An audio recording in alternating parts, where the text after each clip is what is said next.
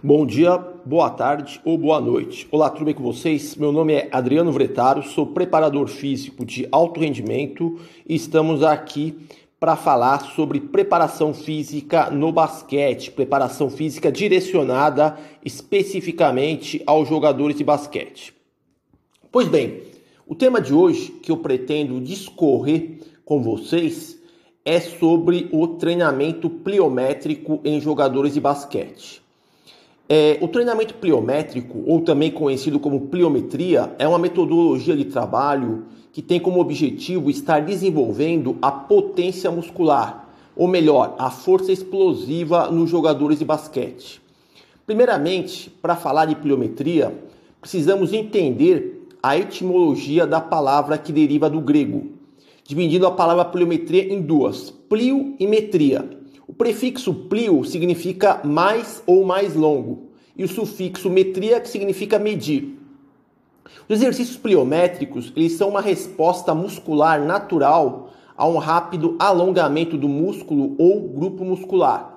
A ação pliométrica, ela está presente durante o andar, correr e o saltar.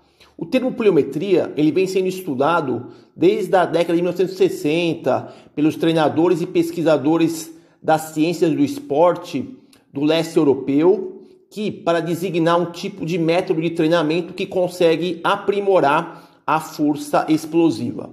É, o mecanismo fisiológico envolvido na pliometria é o chamado ciclo alongamento-encurtamento, representado pela sigla CAI, CAI.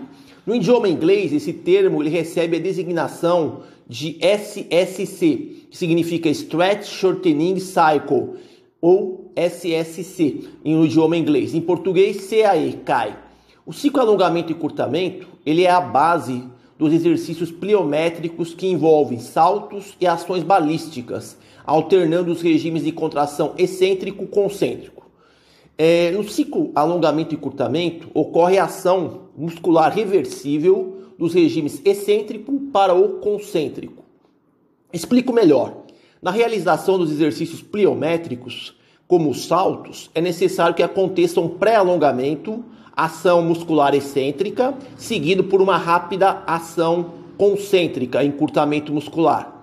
Esse pré-alongamento muscular, ele irá ativar o reflexo de estiramento, ou também conhecido como reflexo miotático, criando com isso uma reserva de energia potencial elástica naquele grupo muscular agonista que foi pré-estirado.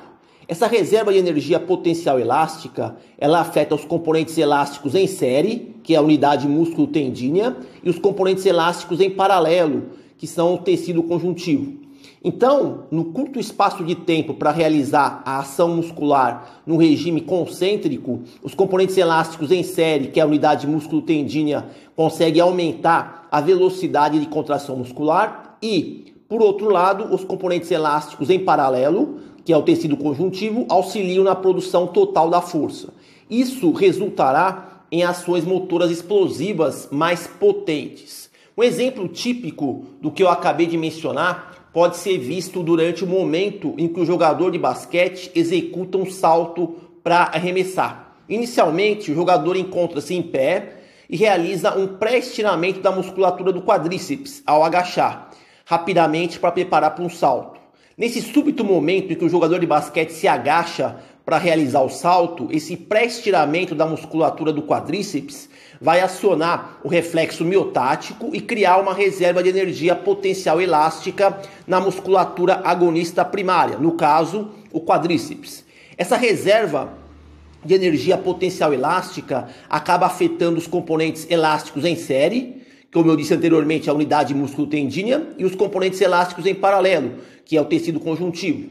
Assim, no momento em que esse jogador realiza a ação ascendente para saltar, a musculatura do quadríceps produz uma forte ação muscular concêntrica que gera uma potência mecânica de grande magnitude, ampliando com isso a impulsão do salto vertical e, consequentemente, a altura do salto vertical será elevada.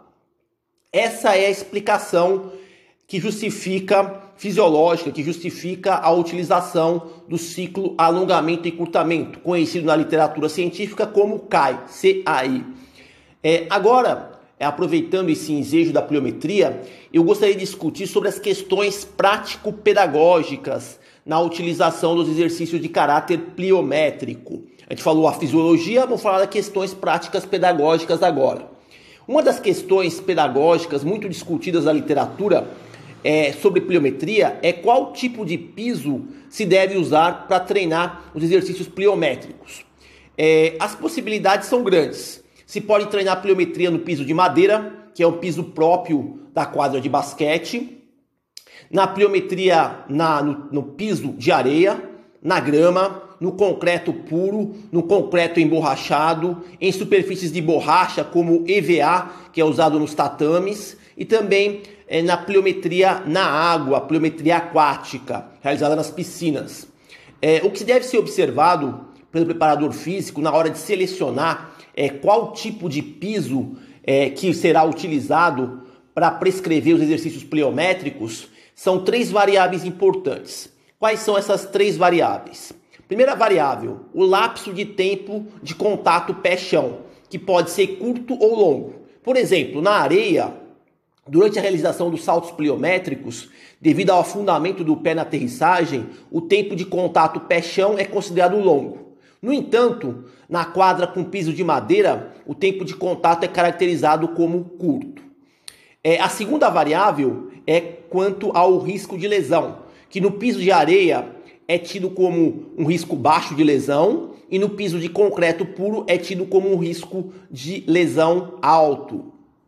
Já é, a terceira variável seria a questão do grau de transferência, o grau de especificidade de transferência para ação motora específica.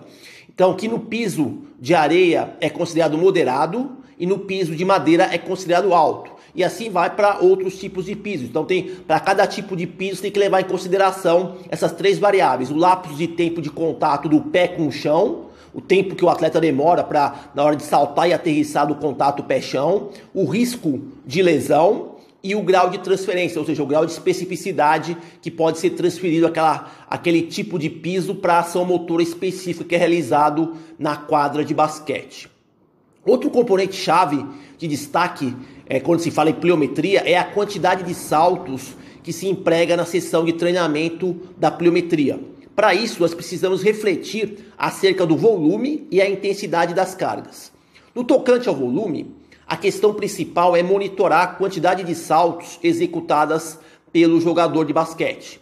A literatura sobre treinamento esportivo sugere algo em torno de 80 até 400 contatos solo saltos por sessão de treinamento pliométrico. Isso levando em consideração o nível do seu jogador e a experiência com o treinamento da força. É, em média, uma sessão de pliometria bem orientada e dosada envolve como carga ótima uma média de mais ou menos 120 saltos por sessão de treinamento.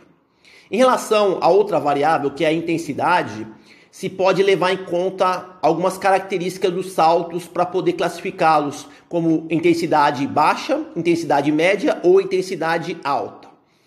É, exercícios pliométricos que envolvam os skipping, skipping alto, skipping baixo, saltos no lugar, box jump, que se salta do chão para uma caixa, são tidos como de baixa intensidade, pliometria de baixa intensidade.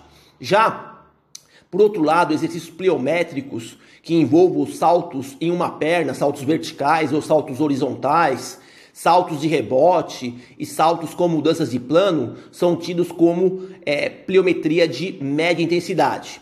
Por último, exercícios pliométricos de alta intensidade envolveriam saltos sobre barreiras de altura elevada, multisaltos e saltos em profundidade, conhecido lá como drop jump.